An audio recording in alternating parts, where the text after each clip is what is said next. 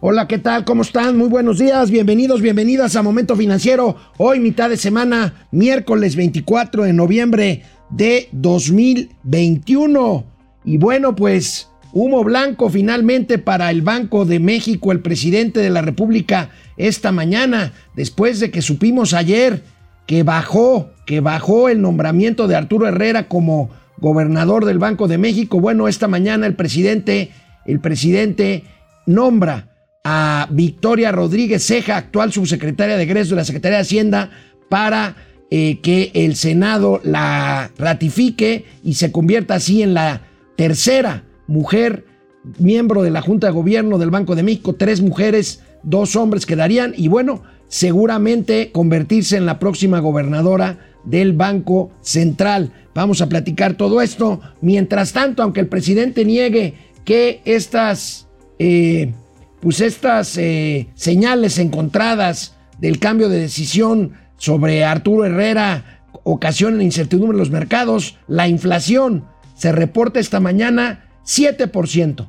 la más alta en 20 años. Aunque el presidente dijo que eso no es cierto, pero pues, ahí está. Es 7.05% anualizada, la inflación más alta en los últimos 20 años. Hablaremos, hablaremos también, por supuesto, de la controversia por el decretazo, las reacciones del Consejo Coordinador Empresarial, el INAI va a interponer una controversia constitucional eh, y bueno, pues todas las reacciones que tienen que ver con esto. Hay nueva, no, nueva miembro, eh, nueva ministra de la Suprema Corte de Justicia de la Nación. Se trata de Loreta Ortiz. Ella será la cuarta mujer ministra en la composición del máximo tribunal del país. Son 11 ministros en total, cuatro de ellos mujeres, contando a Loreta Ortiz, quien eh, suplirá al ministro Fernando Franco a partir del próximo 12 de diciembre. Y bueno, por supuesto, tendremos los gatelazos del día de hoy. Quédense con nosotros, esto es Momento Financiero.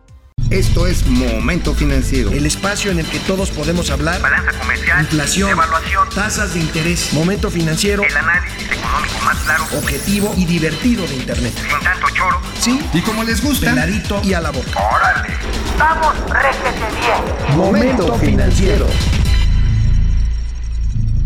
Bueno, pues ayer, ayer comentábamos, ayer comentábamos con ustedes la incertidumbre que generaba la tardanza para completar el trámite del nombramiento de Arturo Herrera como, como eh, el nuevo gobernador del Banco de México, como nuevo integrante de la Junta de Gobierno del Banco de México, pero con vistas a presidirla, a ser el gobernador del Instituto, del Instituto Central. Bueno, pues ayer mismo por la tarde se supo se supo, se confirmó el adelanto que también comentábamos aquí de Carlos Loret.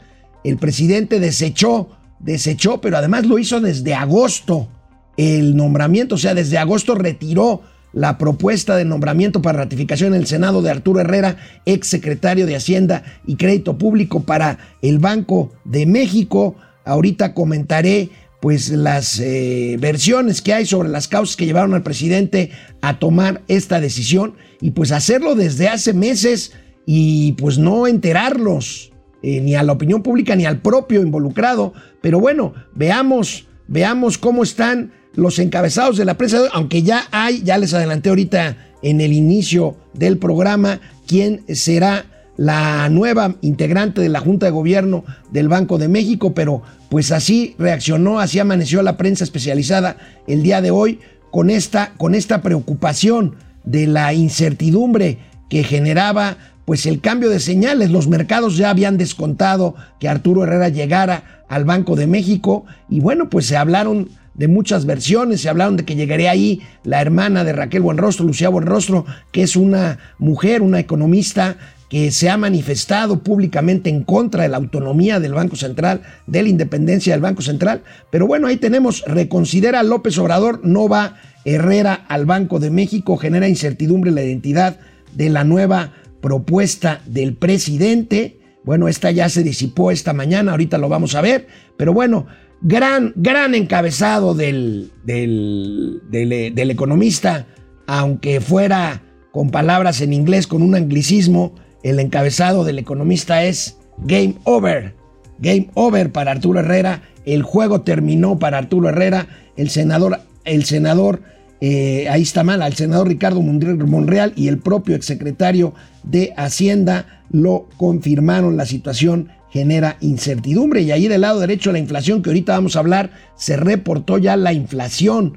Eh, el tipo de cambio ahí lo veíamos y hoy se reportó ya la inflación, la inflación en el país. Esta mañana, esta mañana, como les decía, el presidente anunció que su propuesta será Victoria Rodríguez Ceja, actual subsecretaria de egresos en la Secretaría de Hacienda y Crédito Público. Así lo anunció el presidente.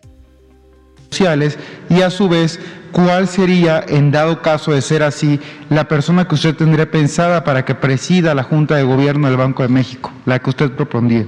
Gracias, presidente. Sí, este, en efecto, eh, no va a ser propuesto Arturo Herrera para el Banco de México.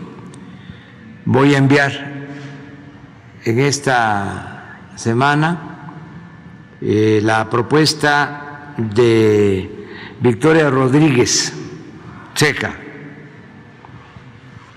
la subsecretaria de Hacienda. Ella va eh, a hacer nuestra propuesta para el Banco de México.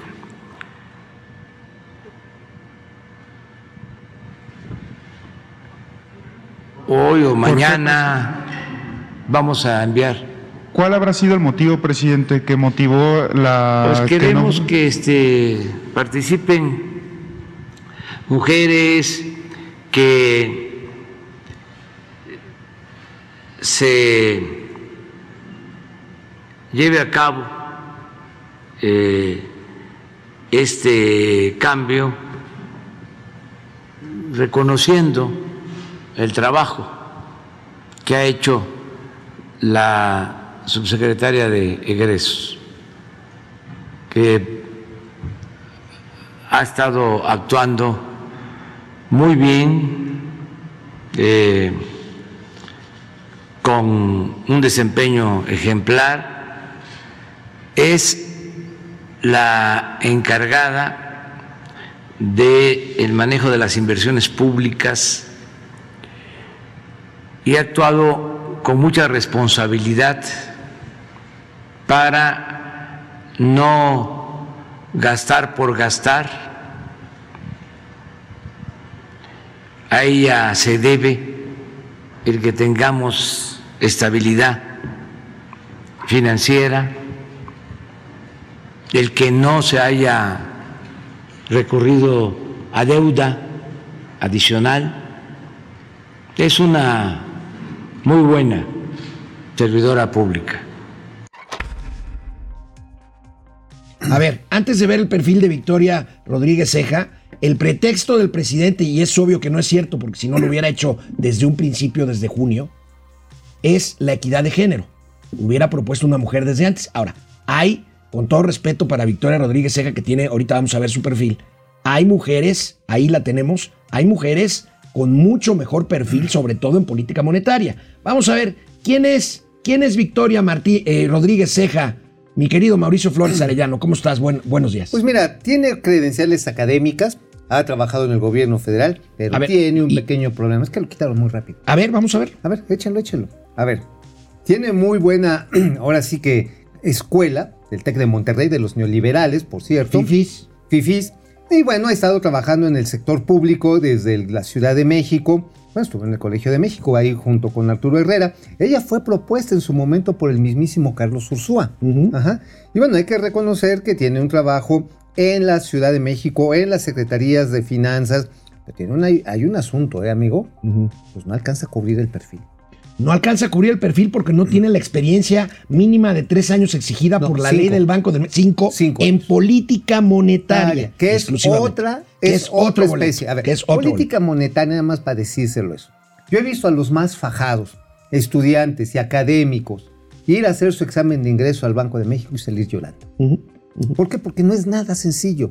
O sea, realmente el estudio de política monetaria no solamente implica conocer de arriba abajo todas las conexiones que hay entre la economía real que le llaman y el sector financiero, sino además las regulaciones y además hacer unas pistomas en, en matemáticas. No es nada fácil. No, no, no, no es nada Y no- fácil. y no lo tiene. hay mujeres con un perfil, pues, eh, mucho más calificado para encabezar el Banco de México. Ahora, aquí- la propia subgobernadora Irene Espinosa, incluso Galia Borja, que ya estuvo ahí, no, ha estado de los cinco años, pero bueno, este, Alejandrina Salcedo, que está por ahí, hija del actual Pero mira, después de secretario los nombres que se la anduvieron, Función pública. que se Ahora, anduvieron peloteando. se andaba anoche, peloteando el no, nombre de bueno. Lucía Buenrostro, que es claramente antiautonomía del Banco de México. Sí, no, ella misma lo ha dicho, que es un dogma, la Es un autonomía. dogma. Ajá, Es y un que dogma. no, que no es cierto que con las tasas de interés se logre el objetivo de generar un punto óptimo de empleo. Ahora, aquí la pregunta, amigo, aquí la, bueno, primero, Oye, ¿cómo ¿sabes fue recibido quería- por los ¿Sabes mercados? también que quería entrar?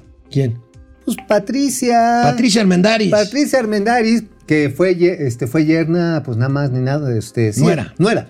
Eh, Nuera de, este, de yerna. Bueno, pues es que pues, ya sabes, con esto de las cuestiones de equidad de género es medio Nuera, difícil. nuera, nuera. Nuera de Figenia Nuere. Martínez. Nuere. De Figenia Martínez. Bueno, pues ahí está. Oye, amigo, a ver, ahorita, antes de, antes de ver, ¿qué, qué puede pasar? ¿Qué puede No, ¿qué pasar? está pasando? O- O sea, pero vaya, va a pasar al Senado y seguramente, Ah, ok. pues, bueno, vamos a ver, se necesita mayoría calificada. Entonces vamos, a ver qué dice PAN la oposición. si PRI. llegan a ratificar el PRI y el PAN y el PRD. Y Movimiento Si, Ciudadano. si llegan a ratificar el nombramiento de Victoria, a mí no me de Victoria este, Rodríguez Ceja, a mí no me queda claro que vaya a llegar directamente a la gobernatura. El presidente no lo precisó así. Llegaría a la Junta de Gobierno y entonces habría que ver si otro de los miembros de la Junta de Gobierno queda como brinca. gobernador. Si brinca, porque esa ya es una decisión que toma la Junta de Así Subgobernadores es, así es. para ver quién sube. Ahora, que la va a proponer, no, sí dijo que sí la quiere proponer Para gobernador. a la gobernadora, sí Bueno. lo dijo. Ahora, ¿qué es lo que está pasando cuando menos ahorita con el tipo de cambio? El tipo de cambio dio un brinco espectacular hacia arriba. ¿Ahorita en cuánto está? Eh, ya se está acercando a los 22, 22 pesos, pesos. en el tipo de cambio masivo, en el del En el mercado al interbancario. el interbancario. Pero si ya te volteas a la sucursal, ya está en 22.50, 22.30. Ya sobrepasó los 22 pesos en el menudeo. El nerviosismo inmediatamente tiene que ver con que, oigan, ¿y quién va a hacerse cargo de que se cumplan? Pues los primero, nada más ni nada menos que los convenios que hay inter- interbancarios para el día a día, para asegurar que los cortos estén funcionando de tal manera que no se excede. Explica, por favor, qué son los cortos, amigo. Es un crédito de corto plazo, así le llaman, que se da es el flujo de, Sí. de dinero todos los Tú- días. Tú, el por ejemplo, tú eres, tú eres el BBV Banco, No. yo soy el Citi. Ujú, Ajá. ok. Entonces, si agarro y digo, oye, este, tú BBV, este, necesito mil millones de varos este, para prestárselos aquí a la empresa La Chuchita. Venga. Venga, préstamelos. Oye, ¿a qué horas me los regresas? Híjoles, pues te los regreso al rato. Entonces, ya del otro lado cobro, pero tengo un límite. No puedo estarme fondeando, agarrando crédito todo el tiempo. Y eso es lo que hace el El Banco, Banco de de México. México está como el árbitro. Espérate, tú ya te estás pasando, espérate. Oye, ya no le prestes tanto, aguántate, apura tu cobranza o empieza a castigarle Es los el libros. día a día, el día a día Claro, de la durísimo. política monetaria es rudo, es rudo, no es cualquier cosa. Y bueno, ¿por qué se va? ¿Por qué cambian el tema de Arturo Herrera? ¿Por qué? La versión más la versión que yo tengo más autorizada es que Se Arturo Herrera no cumplió instrucciones del presidente de apretarle las tuercas al presupuesto de las entidades no morenistas antes de la elección de junio de 2021. Bueno, también hay otras dos, y esas sí me constan directamente, que por un lado no le había hecho caso al presidente en la renegociación de una serie de este. Pues ahora sí que de vencimientos de deuda, que le había dicho, oye, patea para adelante, reestructúralo, baja la tasa. Y pues no, dejó que se fueran al final, seguramente por cuestiones contractuales. Eso enojó mucho al presidente. Y también porque, entre otras cosas, le salió a decir, con esas reservas no se puede uno. Pues sí, pues fue, ni siquiera tuvo que decírselo a Alejandro Díaz de León, ¿no? No, Este, no, no, fue Arturo Bueno, Herrera. ayer el propio ¡pum! Arturo Herrera confirmó que la semana pasada el presidente le comunicó su decisión. ¡Pum! Vaya, vaya maltratada. Y el propio Arturo Herrera se pone ahí, eh, pues de, de pechito, porque pues está, está. está, eh, se está diciendo El propio Ricardo Monreal dijo que el asunto en el Senado de la propuesta de Arturo Herrera se retiró desde agosto pasado. Y según este tuit, Arturo Herrera se enteró apenas la semana pasada. Yo sé, hablé con miembros del equipo cercano de Arturo, de Arturo Herrera Esquivel y ayer estaban choqueados. Choqueados. Este, o sea, es Gutiérrez, ¿no? No eh, Esquivel. Arturo Herrera Gutiérrez. Gutiérrez. Sí, perdón. es que dijiste Esquivel. Perdón, Arturo Herrera Gutiérrez. Oye, pues es que entonces, pues se la tenían guardada. Habían dicho, tú, ahora sí, ven, venadito, ven. y. Es que dije, es que dije. Esquivel porque aquí está otro tuit que hasta- es que hasta Gerardo Esquivel, su gobernador Se cercano a la Como 4T, todos le agarró por sorpresa porque veamos este tuit de Gerardo Esquivel hablando bien del que fue un su extraordinario compañero. servidor público, economista, una gran persona y que lamenta mucho que el país haya perdido la oportunidad. Ojo, de eh, contar con él. Eso para mí es lo más importante. en o un puesto. Que ya Eh, quedó defenestrado. Eso, eso para mí implica que Gerardo Esquivel no será el pro- propuesto como No, el no, no, próximo no, no, gobernador por del supuesto que no. Y que, que- y que Arturo Herrera quedó defenestrado totalmente de la 4T. Ujú. Entonces, próximamente habrá que leer los artículos de Arturo Herrera en el Universal. Igual que Carlos. Reforma, Igualito que este Germán Martínez. Y decir, sí, no son bien gandallas. Oye, carnal, pero pues si tú estuviste Sí ahí, lo o sea, maltrataron, sí lo No, no, pero maltrataron. mucho. Es más, Bueno. lo maltrataron antes de que se fuera. Bueno, y los mercados nerviosos y lo que habíamos anticipado aquí en Momento Financiero. Así se confirma lo que les dijimos. La inflación llega al 7% anual. Hoy en la mañana ¡Bravo! el INEGI, el INEGI reporta un incremento ¡Bravo, del 0.69%. Ah, no será el aplauso. No, eso son risas. Pues es que ya da risa las- los pronósticos de Banco de México No, de bueno, inflación. 0.69% en la primera quincena de noviembre y este 7% analizado. Vamos a ver el cuadrito para que No, se nos bueno, platique. Mauricio Flores Arellano. Ahí Ya saben que, digo, vale la pena sobre todo ver la variación anual, es decir, la sexta columna, o sea, la que va acumulada, este 7.5. Ahora, la subyacente, hay que recordar que es la menos impactada por cuestiones volátiles, por cuestiones de precios Ya administrados. anda cerca del 6, ¿no? Pues 5.53. Ujú. Ahora, pero date cuenta, ahí dentro precisamente de la subyacente, el factor que está teniendo mayor peso en el crecimiento son alimentos, bebidas y tabaco. O sea, reata, lo que está aumentando son los artículos de primera necesidad. Y si ya nos vamos a la no subyacente, ya rompimos los dos dígitos. Estábamos a nada. Dame un ejemplo. Te voy a dar, por ejemplo, el caso del incremento del chile y del pepino. y No, hombre, no No, inventes. de veras, las- los productos hortícolas, mira, ahí está, 11.68%. Y te vas a agropecuarios, 12.37%. Y frutas y verduras precisamente son los que tienen un crecimiento mucho más acelerado, 13.56%. Bueno, y hay 15% energéticos. al siguiente, después la energía. Pero, más bien, ¿do- ¿de dónde viene la inflación? De la energía. Energía. la energía. No hay gasolinazo, no hay electrolinazo. No, no, este, no. Están haciendo todo lo posible para que no se encarezcan. los- Bueno, ¿por qué no vemos el cuadrito con los Y más, eh, con los productos que más aumentaron A ver, venga. y los que menos aumentaron? Vengan La inflación es una barbaridad. 7%, créanme que es alto. Electricidad. no que no había electricidad. Varios. Pues ahí está, señor Manuel Bartlett, le están tumbando la chamba. 24% más. Ah, lo que decía, los tomates, 42.06%. A la El pollito, pollito con papas, pues ya nada más va a ser en la imaginación porque es casi 3%. Este, el jitomate, el coloradito, 4% casi. Y lo que te decía, chiles frescos, hermano. Ya no es por, por alburearte, no es para No, que. No es para que se te, 20%. no es para que se te antoje. 20%. Ajá, imagínate, 20% está. Eso sí arde, señores y señoras. Oye, transporte aéreo. Se han venido ajustando las tarifas. Digo, no todo el mundo vuela en este país. ¿Qué es lo que se ha despresurizado del lado derecho? El gas. Gas, sí, 1.86. Van a decir que es por el gas del bienestar y pura no, madre. No, no, pura, pura ma- Más bien los precios internacionales han estado reduciéndose y también porque se le está aplicando a, eh, por los incentivos fiscales a la parte de la gasolina y vemos una tímida reducción de 0.46%. Pero ojo, ese, ese estímulo fiscal, ese subsidio, pues es insostenible. ¿Cuánto nos hemos gastado en este año? No, bueno. Más de No 76 tengo el dato, mil, pero- no, tú lo ponías la otra vez, 76 mil millones. de pesos. Sí es un... O sea, es- estamos entre la espada y la pared. Estamos como el jamón de la torta, como el filete en el estolete.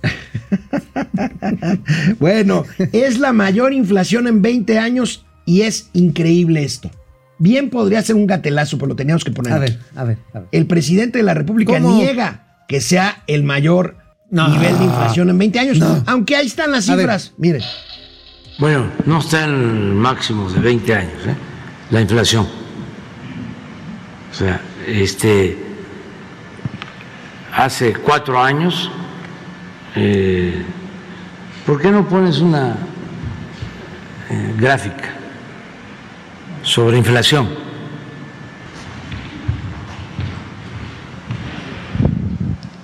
Esta es la, la inflación anualizada.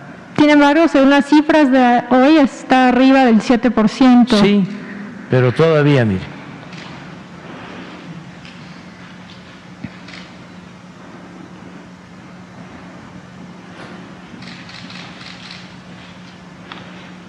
Y aquí no había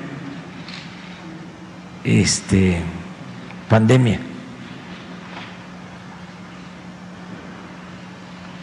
Y le decía yo que Brasil trae 11 y Estados Unidos trae lo mismo que nosotros. Oye, a ver, a Es- ver, a es- ver, a ver. Es increíble. Oye, es increíble las la capacidad de mentir. No, es, las incre- maromas es que no es cierto que sea la mayor en A 20 ver. años. Oiga, No es pa- cierto, pasen- pásenme la pero no es verdadero. No, no es cierto, pero, Pero no es- exageran. No, no Eh, es cierto, eh, pero no es verdadero. eh, bueno. Señor presidente, 7%. No, no, no, no, no. A ver la No, no, gráfica. ver, bueno. 6.24. Este, bueno, pues es que miren, acá no había pandemia. Y, eh, Estados Unidos y Brasil tienen más que Ajá. nosotros. Oye, es, increíble, oye, es, como increíble. cuando agarras es, oye, pisaste caca de perro. Ay, sí, pero tú lo pisaste dos veces. Es increíble. Oye, es además, increíble. son inflaciones bien diferentes. ¿eh? La brasileña tiene mucho que ver con las cadenas logísticas más que en México, porque hay que recordar que eh, Brasil es uno de los principales proveedores de China ajá, en materias primas. Y los Estados Unidos no solamente es de energía, ahí sí son cadenas logísticas y demanda de trabajo. En México está derivado de una crisis de oferta, falta de inversión, porque la inversión bruta fija, hermano. Fíjate que me mandaron un- una, una presentación del American Chambers. Está cañón, ¿eh? O sea, el mundo está como repuntando con todo y problemas inflacionarios. Y aquí la expectativa, ¿sabes cuánto le ponen de expectativa de crecimiento? Ya el consenso, ya promediado, American Chambers de crecimiento en este año. ¿A México? Ajá. ¿Cuánto? Cuatro. Pues Ya, se va- ganamos, ya se- ganamos la apuesta. se va, ahí le ganaríamos la apuesta al que pudo haber sido y no fue. Y que no fue el pobre Arturo Herrera, que ha de estar ahorita ya en- pues bien triste en su casita. Pero para el año que viene, y eso es lo más preocupante, es 2.8%. Es decir, ya se desinfló el crecimiento y Bueno, vamos a ver qué comentarios tienen Viene. nuestros queridos amigos que nos siguen. Bueno, pues aquí vamos a empezar a leer. Hay muchísimas personas conectadas en Facebook, en YouTube, nos están siguiendo. Les agradecemos, les agradecemos muchísimo. ¿Cómo están viendo esto de pues el nombramiento del Banco de México? Este, Es que sabes vaya, que, a ver, vaya. Estamos, está el presidente jugando con una, con una increíble y fantástica irresponsable. Pues es que es patear, patear El pesebre de la estabilidad. Bueno, tienen un factor a, a su favor, sin lugar a dudas. Se ha mantenido en términos estrictamente monetaristas el equilibrio fiscal. Neoliberal, para que me entiendan. Pero a ver qué dicen los amigos. José Israel García López, buenos días. Eh, Abbott y Costello de las Unas. ah, es que dice, mi cuenta de Gmail es la formal y ahí no uso el nombre, el sobrenombre de depredador. Ok. Ah, ok. Y como en el Face ya no leen los primeros comentarios, pues ahora andamos acá. Ok. Ok, perfecto. ok, thanks. Ok, gracias, Depre. Gracias, Depre. Pues no Oye, importa. sí, ya los van a poner al Juan principio. Ramón, no, presente como siempre, dejen su like. Dick Longstroke, saludos al pingüino y al guasón de Ciudad Gótica Financiera. Oye, si tú sí das como de pingüino, pero dos en cada bolsita. Guido Rosas, buenos días a todos, excepto de Momento Financiero, buen día. Buen día. Javi Rodo, saludos a toda la comunidad. Firemo, buenos días, tío Alito y tío Mau. Guillermo Saludos. González, Guillermo Jiménez Rojas. ¿habrá alguien que pueda detener al presidente y sus locuras? Saludos desde Zamora, No, Michoacán. ya se lo pusimos.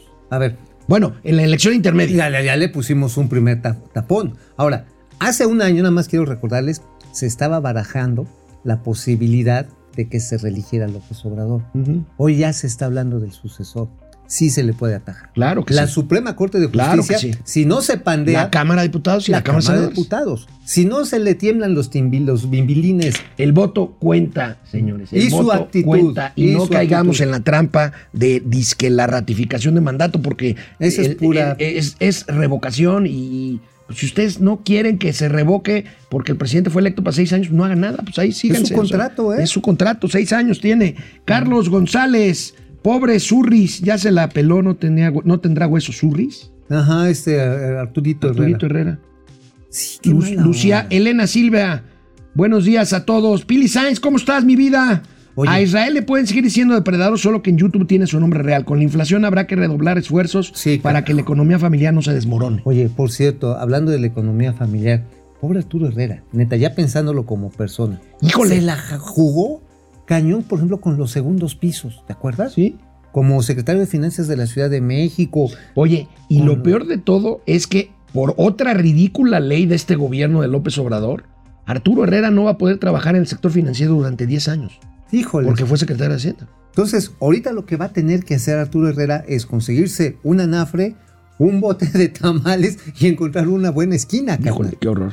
No, estaré la chingada. Francisco García, la estrategia del. SAT para incluir a los mayores de edad es para sumar a todos los del comercio informal a las listas del SAT. Puede Sí, ser. es, es una de las soluciones. Es una de las.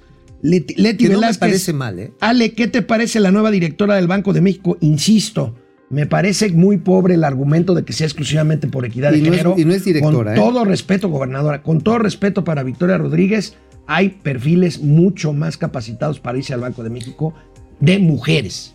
Claro, de mujeres. De mujeres. Ella ha hecho un buen trabajo, es una funcionaria muy y lo que tú discreta decías- como subsecretaria Lo de que tú decías de manera muy puntual, amigo. A ver, si realmente era por equidad de género, desde el principio... Lo todos- hubieran hecho. Ajá. Lo hubieran hecho. Leti Velázquez, Ricardo Ramos, ¿qué on, Mau? Ahí está. Aquí estoy. ya. Vamos, vamos de regreso. Vámonos. Bueno, pues las reacciones al decretazo este que pues hace opaca o que deja en la opacidad a las obras públicas de infraestructura por parte del gobierno general, pues las reacciones no se hicieron esperar. No, están el. CC, el emitió una postura, aquí la tenemos, por supuesto. no el. El Consejo Coordinador Empresarial rechaza completamente, estoy ceceando, el Consejo Coordinador Empresarial rechaza, rechaza el acuerdo presidencial, emite su postura completamente en contra. Ahí tenemos rechazo al acuerdo presidencial de proyectos y obras que vulneran el Estado de Derecho. En ese mismo tenor se pronunció la Coparmex, la Confederación Nacional de Cámaras Patronales.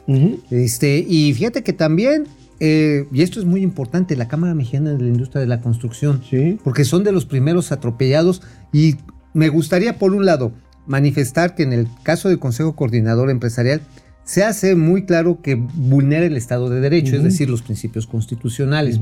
En el caso de Coparmex hace mucho énfasis en que se violan los derechos de propiedad. Claro. Es lo que decías tú ayer. Ajá, exactamente. Y lo que dice la Cámara Mexicana de la Industria de la Construcción es que da puerta abierta a la, ¿cómo se llama? Pues esta, la improvisación, a mayores costos y por supuesto a deficiencias de ejecución. Bueno, y por otro lado, el INAI, muy interesante, el Instituto Nacional de Acceso a la Información y Protección de Datos Personales, anuncia que ya está trabajando en, interpo- en interponer una controversia constitucional para que sea la Corte la que determine si es o no legal o constitucional este decreto que dicen unos que no es decreto, sino acuerdo. Ahí salió Patricia Armendáriz. No es decreto, es acuerdo. Ajá, ay, es, este- por Dios. por Dios. bueno. A ver, señora Armendaris, si no tiene nada inteligente que decir, es decir, muy pocas veces, el silencio vale. Oye, por cierto, ¿te acuerdas del Fonadín? El Fonadín es un fondo Ujú. del Banobras para infraestructuras. Es el fondo al que se asignó originalmente la construcción del nuevo aeropuerto internacional de la Ciudad de México. Y que se estaba fondeando, en parte, digo, eh, con los recursos obtenidos por las carreteras administradas por Banobras. Así es. Bueno, pues nos dieron un sabadazo. No me digas. Nos acabamos de enterar de que el 15 de noviembre, o sea, lunes de puente, ¿Qué pasó? lunes de puente, día feriado, se publicó en el diario oficial también en la tarde un acuerdo que amplía facultades del FONADIN para poder participar con inversión en empresas constructoras de infraestructura y le otorga amplias facultades sobre concesiones, asignaciones o permisos. Con el decretazo de ayer, pues se cierra la pinza y lo que quiere el presidente López Obrador es hacer lo que se le pegue, lo que le dé su regalada gana al parte- momento de ejercer obra pública Ahora, en en la infraestructura. parte del financiamiento no me parece desafortunado. Lo otro sí es totalmente desafortunado. Pero en la parte del financiamiento no me parece mala idea de que eventualmente, por ejemplo, alguien que vaya a hacer un viaducto elevado. Sí, nada Ah. más que va a ser alguien designado por el presidente y entonces cierras la pinza con el tema Agarra y te dice, oye, sí, vamos a hacer una asociación público-privada. Perfecto. Pero como va a estar cerrado, y ahí es donde entra la chingadera, o sea, cuando entra ahí de que digan, no, oigan, no, es que pues es por invitación nada más de O sea, tres carnalitos. No vas a ser tú, pero van Mauricio. Ah. Va a ser Argenis, Ajá, el que construya. Y se voltea con Argenis, tú te la pellizcaste. pellizcaste. Y Argenis ya tiene financiamiento asegurado por el otro como una asociación público-privada. Pero además, a lo mejor es un, eh, ¿cómo se llama? Pues una obra que no lleva ni permisos ambientales, que se pasó por el arco del triunfo, los derechos de propiedad de los ejidatarios o de quien tenga ese lugar. Cuestiones expropiatorias, Uso de este, suelo. uso de suelo. O por ejemplo, el, incluso el uso comercial o residencial del terreno. O si está en litigio. ¿sí? ¿Cuántos terrenos no están en litigio en Sí. nuestro país? Dices, no saben qué? Bueno. Su herencia se la pellizcaron Amigo, porque es de papá. amigo, ¿de qué escribiste el día de hoy? precisamente de algo que le gusta mucho al presidente. La historia. Ya es que él se siente, se asume como parte de la cuarta transformación. Y este, ¿quién se llamaba el huevos? Perdón, el, este, el, este, el, genuflexo. Eh, El hijo de Miguel Torruco, Miguelito Torruco. Miguel Torruco. Ajá. Que le, que le regala su, este, su cuadro, que lo pone junto a Madero, a Benito Juárez. Como el cuarto transformador. Sí. Oye, nada más una cosa. Benito Juárez fue un hijo de la guayaba. Y es lo que rememoramos. Cuando, y ahí le decimos, a ver, cuando Benito Juárez le quiso dar su llegue a los conservas, como le dice el presidente, pues sacó las leyes de reforma, las famosas leyes de reforma, y les damos los años en que se dieron. Y cada una era para quitarle la propiedad a la iglesia, a los terratenientes, y según ellos para propiciar un crecimiento de pequeños propietarios liberales, que era lo que estaba en boga en ese entonces. Ujú. Pero toma la barbón, lo que sucedió es que todas esas leyes se fueron modificando, incluso por propio ánimo del señor Juárez, que cuando llega Porfirio Díaz encuentra la mesa puesta y dice, ahora sí, se acabó la pinche. Y vino el mayor, el mayor abuso de expropiaciones de tierras a favor de corporaciones. Amigo, nada más ni nada menos, cerca de 34 millones de hectáreas fueron arrebatadas a comunidades indígenas solamente entre 1883 y 1889. De ese tamaño fue el juarismo. Tú sabes que Juárez Ay, no contra. más. Tú sabes que Benito Juárez, contra lo que muchos creen y falsamente, fue uno de los presidentes más entreguistas hacia los Estados Unidos de Ah, claro, América. por supuesto. ¿Se, parecerá algo también aquí en. Bueno, no sé si le llevó un, le regaló un, ba- un bat a, a este Biden, no, ¿verdad? No, Nada más a Trump. nada más a Trump. Oye, Bueno. pues no, pues no sé, como que a lo mejor, no sé. Pero mira, lo que sé es que, y hay nada más para rematar, en la columna les platicamos que está en el caso, por ejemplo, de los ejidatarios de Tultepec, que están paniqueados, que dicen, ahora sí, dice, lo único, y ayer estaba hablando con uno de ellos, dice, lo único que nos queda después de esto, pues son los trancazos. Es muy grave, ¿eh? Híjole. Es, es gravísimo lo que estoy diciendo. No, pues sí. Es gravísimo. Muy grave. No, no, pues es decir, Desdícete. Pues no, no puedo, porque ahí lo dicen los propios ejidatarios. A ver, mi terreno que me lo heredaron y que fue parte de las luchas, revoluciones, ahora me lo van a quitar porque quieren meter un tren. No, papá, aquí no pasa.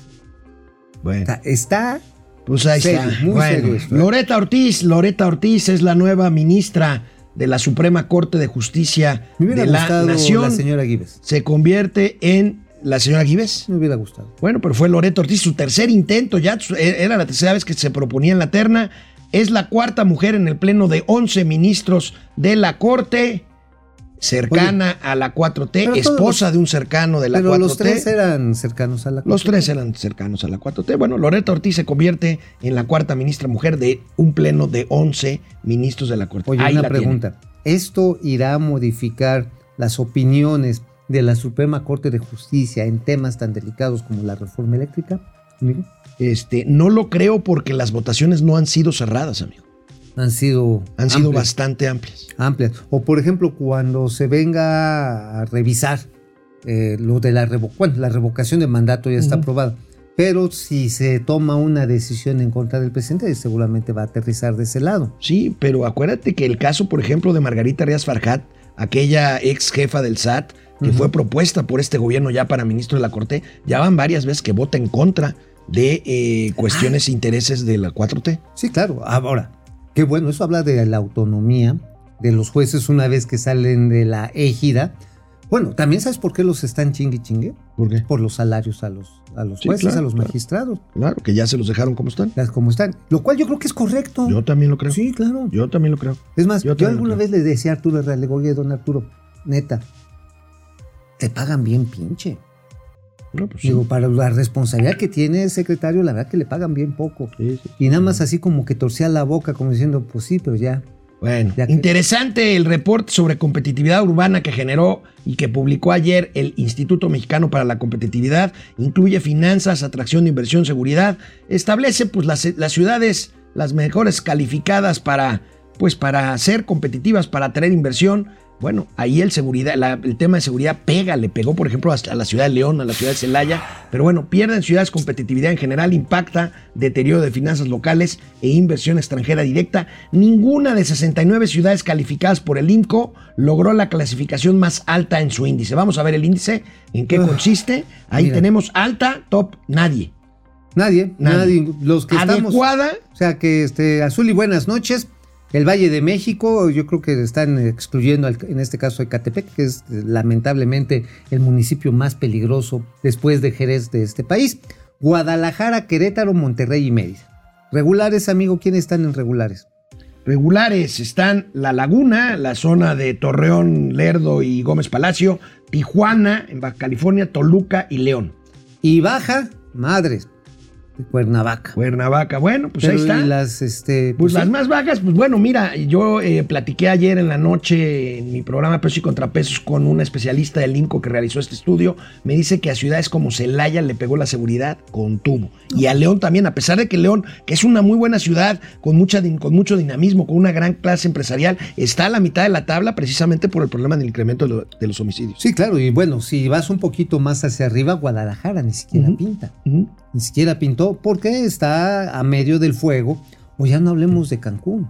No, bueno. Con todo y que es la joya Oye, turística de este Y hablando de ciudades, fíjate que, pues, eh, reminiscencias de la encuesta nacional de ocupación y empleo que hace un par de días eh, comentábamos aquí con ustedes, eh, vamos a ver esta tabla del desem- de desempleo por grandes ciudades. Aquí tenemos la tabla del Universal, la nota del Universal, desempleo más grave en las grandes ciudades, hablando de competitividad, la tasa de desocupación en 23 de las principales urbes del país supera el promedio nacional de 4.2%. Vamos a ver las cifras eh, desagregadas. Ahí tenemos, amigos, la Ciudad de México 6.9% en desocupación, Querétaro 6.7%, Puebla 6.5%.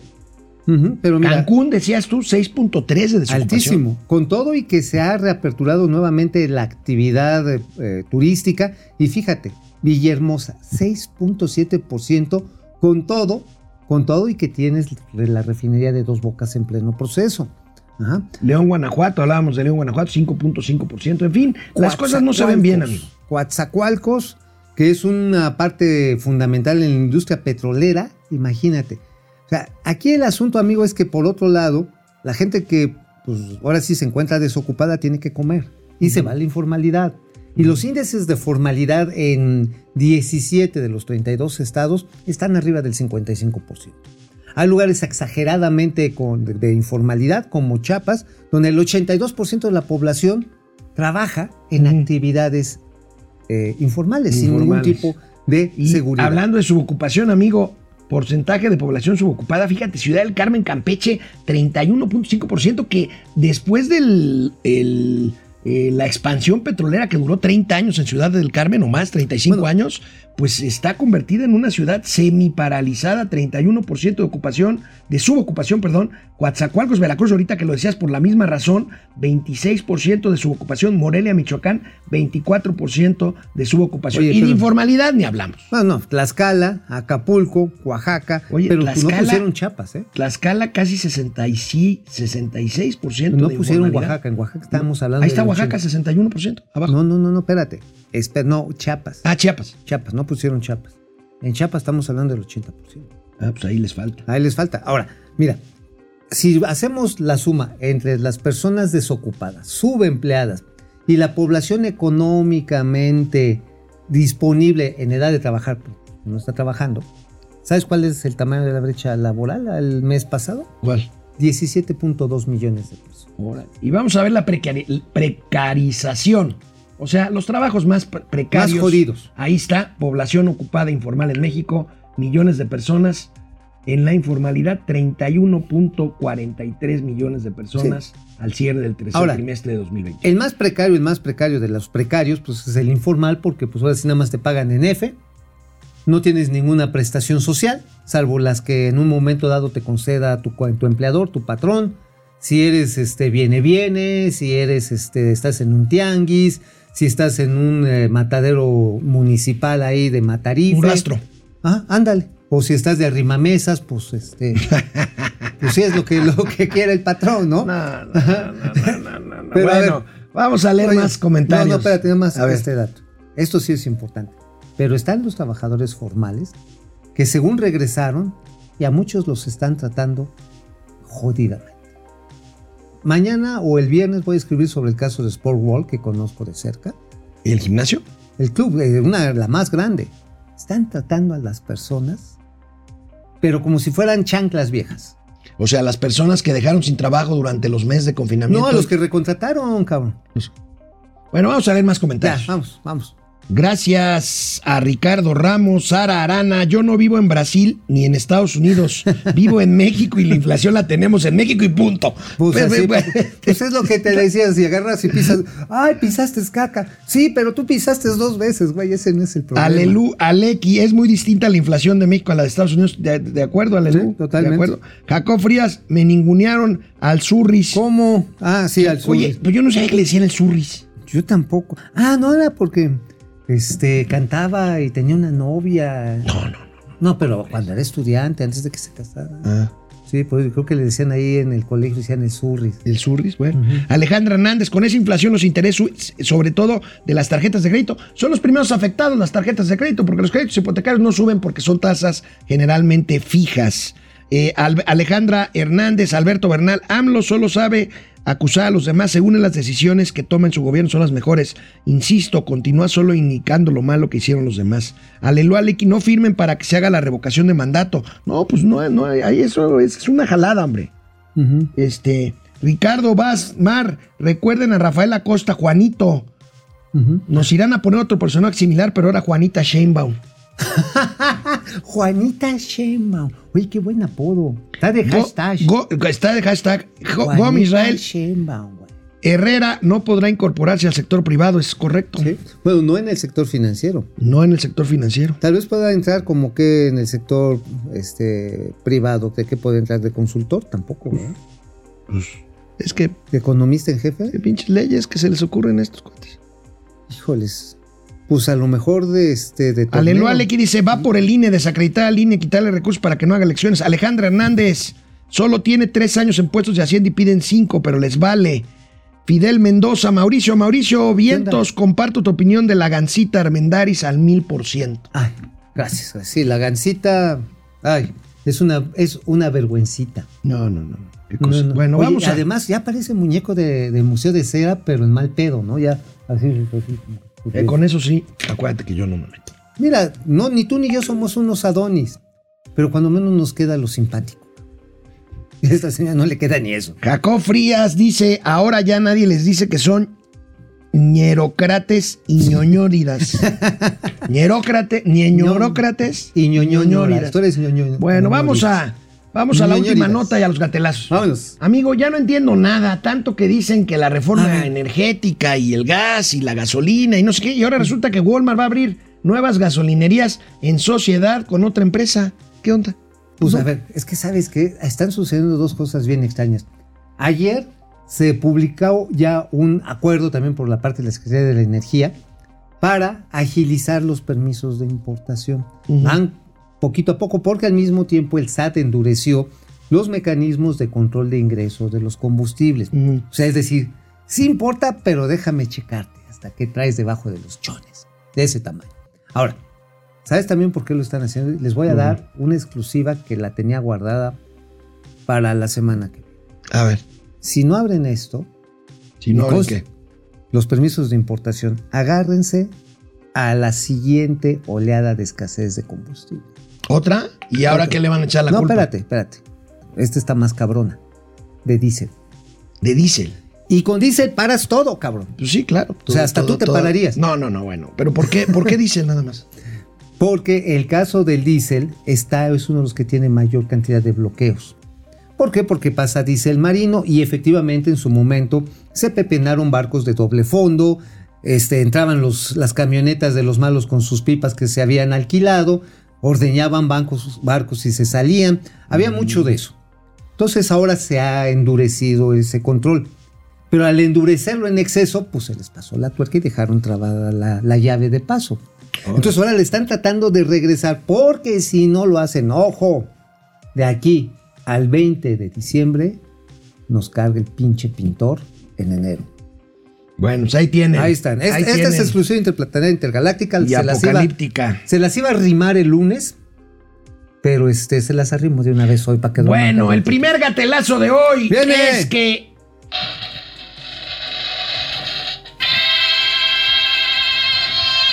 ¿Ustedes han oído hablar de Simón Levy? Simón Levy es un buen samaritano disfrazado de eso, de buen samaritano. Porque en realidad Es un patán. un patán. Es un patán que pues lo agarraron pateándole la puerta. Vamos a ver estas imágenes. No tienen audio porque son de una cámara de seguridad del edificio donde vive el señor Levy, y donde vive también su socia con la que con- construyeron ese edificio. Justamente, pues resulta que Va a reclamarle a la socia. Simón Levy, Simón Levy no le cumplió su contrato en la que ella puso el terreno y él construyó el edificio, no cumplió el contrato, lo demandó y el señor está enojado porque ya perdió la demanda en todas las instancias. Le tiene que pagar un millón y medio de dólares a la señora y vean cómo esa- ese, ese, ese departamento es de la señora que, que lo tiene demandado y que le va a ganar, que ya le ganó la demanda. Un millón y medio de dólares. Y vean al- un millón y medio. Y vean al angelito, se fue, pero regresa a patear la puerta. Es una señora ya de edad avanzada. A ver, Y nada más este- para entenderle. La señora puso el capital y él se encargó de desarrollar Eh, eh, la señora puso el terreno el terreno. y él construyó, pero construyó 200 y pico metros de más sin informarle a la señora. Entonces la señora pues, lo demandó con todo Y su dijo, derecho. oye, pues, y el ¿por qué cuate se ha- sobrediversificas? Así es. Incluso le echó dos pisos de más de lo autorizado. Xochitl Gálvez les clausuró cuando era delegada. Y bueno, tuvieron pérdidas Tuvieron ahí. pérdidas ahí. Y bueno, ahora la señora le tiene que le tiene que pagar a la señora un millón y medio de dólares y el señor está Ah. muy enojado. Este señor que en las redes sociales se presenta como un angelito que le ayuda a, A los, los emprendedores pobres. y que le paga 500 dólares a quien le Oye, demuestre ¿sabes qué? que Deja- le déjame, le voy a escribir a Simón porque yo aquí lo sigo. Y este, y sí, siempre, siempre está en el tono de no, pues este, yo aquí hago una cooperacha para Él los fue subsecretario de turismo. Yo creo que así le iba a pedir sus acuerdos al señor Torruco, pateándole la puerta. Mija, y por eso lo déjame, mandaron a déjame, Calacas. déjame, yo no sabía lo de la demanda que la había Sí, perdido. la perdió ya en, en última instancia. Bueno, Le voy, a, le voy a poner, Simón, oye, este, vas a pagar lo que te. ¿cuánto, ¿Cómo se llama la señora, su socia? este, por aquí tengo el nombre. Ahorita te lo doy. Ajá. A ver si me lo pasas, ¿no, Argenis? Ajá. Ah, mira, y acaba de subir. El nombre de la demandada, de, de la que demandó a Simón Levy, por ahí debe de estar. Mira, le voy a poner, oye, amigo, Bueno, ya le vas, ¿cuándo, tanto, cuándo le pagas? ¿Cuándo le pagas? amigo, ¿a poco qué amiguitos tienes, eh? A ver, yo lo conocí Han cuando. aparecido ahora, a raíz de este video, varias, varias eh, señales, varias denuncias de personas a las que este hombre les debe dinero. Híjoles. No me ama. ¿Le debe a varios? A varios. Yo me conozco una historia muy sórdida de él, pero sórdida, así de esas de, de libro vaquero, cabrón. Pero no la voy a contar. No, bueno. Se las van. ¿Sabes por qué? Porque involucra a algunas personas que estimo, pero sí puedo decir, y ahí a nivel estrictamente personal, que el señor Simón Levy es dos caras. Es un patán. Es un patán. Mira, los dos caras es. es- Es hipócrita. sí. Bueno, con lo que está pasando en el Banco de México, veamos este cartón de Calderón, el maravilloso car- caricaturista Calderón, que publicó justamente cuando el presidente corrió a Carlos Ursúa. Fíjate, se voltea. Dice, yo se tengo voltea. Yo tengo otros gatos. bueno, a ese señor ya lo dejó bailando en la loma. Híjoles, oye, si yo sí. Digo, porque como. Como. Como profesor, no creo que le vaya a alcanzar para cubrir sus gastos familiares, ¿eh? Yo creo que así ahorita cuando llegó a su casa, así sonó la vajilla. La señora se le habrá enojado mucho. Bueno, con lo que está pasando, bueno, pues ahí, ahí tenemos el cartón. Bueno, una diputada, Cintia López, regañó a la Secretaría de la, a la Secretaría de Educación Pública, a la Secretaría de Educación Pública, que fue a comparecer. Y pues miren lo que le dijo la diputada Cintia López a doña Delfina Gómez. No ande pensando en aspiraciones a gobernar el Estado de México si antes no deja las escuelas de este país en condiciones dignas, que tengan techo, que tengan luz, que tengan impermeabilizante. Primero lo primero y primero es dar buenos resultados y combatir el rezago educativo antes de suspirar a otro tema electoral. Primero cúmplale a los niños, cúmplale a los maestros, cúmplale a los directores, cúmplale a los jóvenes, porque repito, le están quedando a deber a México. Gracias. Vaya maltratada que le puso. tiene Oye, razón. no, pero la agarró como de piñatita doña Delfina, ¿eh? Sí le fue rudísimo, ¿eh? Pues sí, vamos a ver, vamos a ver. Ay, Oye, hasta- y el hasta último gatelazo dolió. es del Hasta- presidente de la República. No, hablando, hablando de sus opositores. A ver, viene. Mira, no, mira nada más. A ver, eso es mira una nada belleza, más qué maravilla. una buena parte de los que integran estos órganos electorales son antidemocráticos, pero eh, no muy inteligentes. Este no les ayuda mucho el que a veces estudian en universidades donde aparentemente, ¿no? Es muy bueno el nivel académico, pero no aprenden, no, no les enseñan bien. Eso nos ha ayudado mucho a nosotros. Este, en varias ocasiones nuestros adversarios han sido nuestros principales promotores y aliados, sin este, pretenderlo es eh, lo mismo, ¿no? Porque aquí acabamos de ver con Elizabeth, imagínense el Washington Post haciendo el ridículo. Estamos hablando del Washington Post, que llegó a hacer una investigación en su momento para destituir a un presidente de Estados Unidos. Fíjense, la degradación. Todo esto tiene que ver con el predominio del modelo neoliberal. Oye, amigo, ¿te imaginas? Lo que sí realmente es periodismo. Periodismo es el que hace la jornada. Lord Es el- Molécula. Lord Molécula, El Soberano, Naredo. Esos próceres como Gibran, como Tontolini, pinche Washington Post. Que, no, no, no. Francisco, Francisco Zarco es un bebé de pecho frente a Hernán Gómez Bruera, Sí, sí, no, no. Frente a los de la octava. a Gibran Ramírez. Ajá, frente a los de la octava. Aprendan, pinches neoliberales, burros, a hacer periodismo lamebotas. Recuerden que la pandemia no ha terminado. Cuídense. Por Use favor. cubrebocas. Nos vemos mañana.